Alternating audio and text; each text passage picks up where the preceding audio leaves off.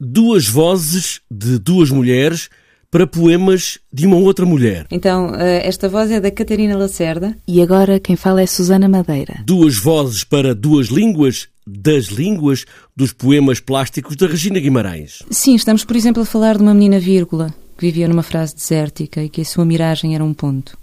E de repente esta frase tem todo um universo plástico que, que, que é dito até de uma forma muito muito simples e muito muito imagética no espetáculo Comer a Língua, mas que é muito en passant e que de repente nós conseguimos que, que este conseguimos criar um espaço no das línguas eh, que é bastante maior para esta ideia de, do que são as vírgulas que, que caminham eh, dia após dia em frases desérticas à, à, à espera de conseguir reescrever o texto. Se ouvirmos falar de leituras encenadas, pensamos logo em pessoas com um livro na mão que vão lendo, mas não aqui. Nada é estático. O espetáculo nunca é estático, se calhar a movimentação é um bocadinho mais eh, estática, mas realmente a língua não é estática, ahm, o imaginário não é estático.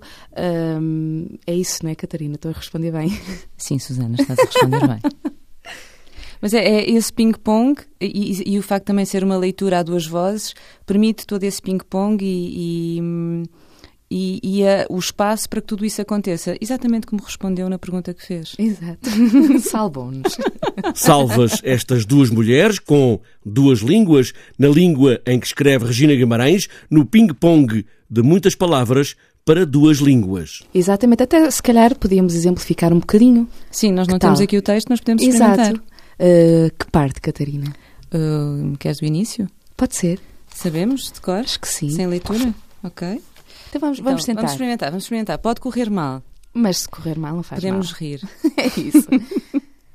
A língua Não. cabe Dentro da boca. oca. A língua Pensa em voz alta e baixa, e viaja, cantando, sem malas, mas com falas. de toda a sorte. A língua está, Viva! mas mesmo morta. Vem! Bater entre À nossa. porta.